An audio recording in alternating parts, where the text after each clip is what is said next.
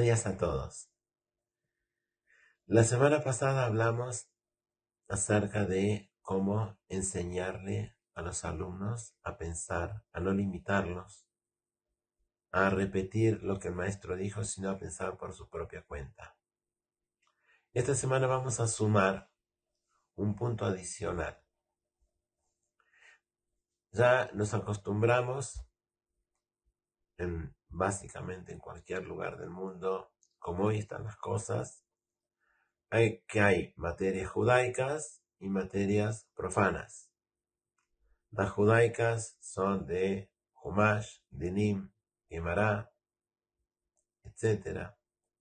Las profanas, las laicas, las estatales, son las que tienen que ver con matemática, lengua, con ciencias sociales, ciencias naturales y otras más.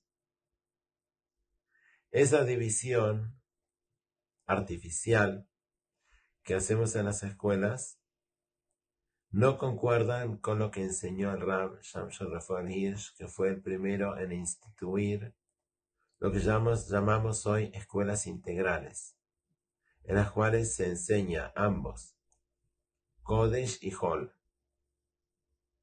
sagrado, Torah y Hol profano.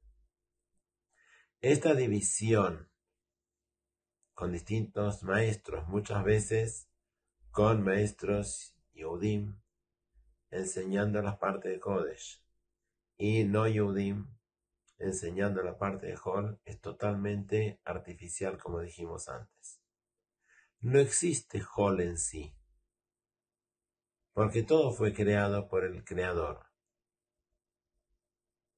tanto lo que leemos en la Torah como todo lo que vemos afuera, en la naturaleza, en toda la ciencia, en todo el conocimiento, todo el conocimiento de todo lo que hay. En, realidad fue creado por Él y tenemos acceso a través de la Torah y para la Torah, para conocer y para tener esa, como dijimos, conocimiento, estudio, sabiduría porque fue todo creado por Él y todo para Él, porque todo lo que Dios hizo, Colma llevará a Kadosh Baruj todo lo que Dios hizo, no lo creó, sino lo incomodó para que nosotros a través de eso le demos gloria. En algunas asignaturas sería más difícil, quizás, interpretar cómo exactamente ese conocimiento, esa sabiduría, nos acerca al Creador pero algunas no están difíciles, si nosotros lo hiciéramos de la manera adecuada.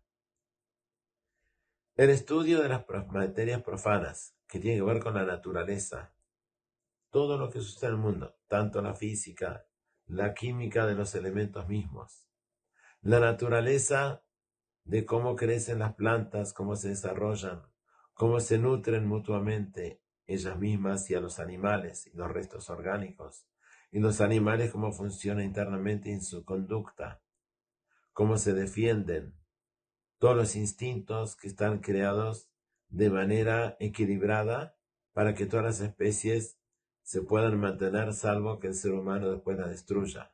Y mismo el cuerpo humano. Dijo Yov, Umi Besari Eloka. De mi propio cuerpo yo puedo contemplar, reconocer que existe Dios. Cualquier órgano del cuerpo da testimonio de la perfecta sabiduría de que Dios existe. motai tomarna, Hashem, mi moja.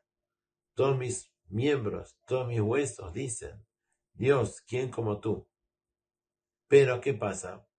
Al enseñarle a una persona que no pone énfasis, o quizás directamente ni cree que existe un creador, como sucede en muchas escuelas de las nuestras, se pierden los niños de ver en cada árbol con el que se cruzan a la mañana cuando vienen a la escuela, en cada mirada sobre todo lo que ven, se pierden el reconocimiento que debería surgir a partir de ver el detalle y detalle, detalle que hay en toda la creación.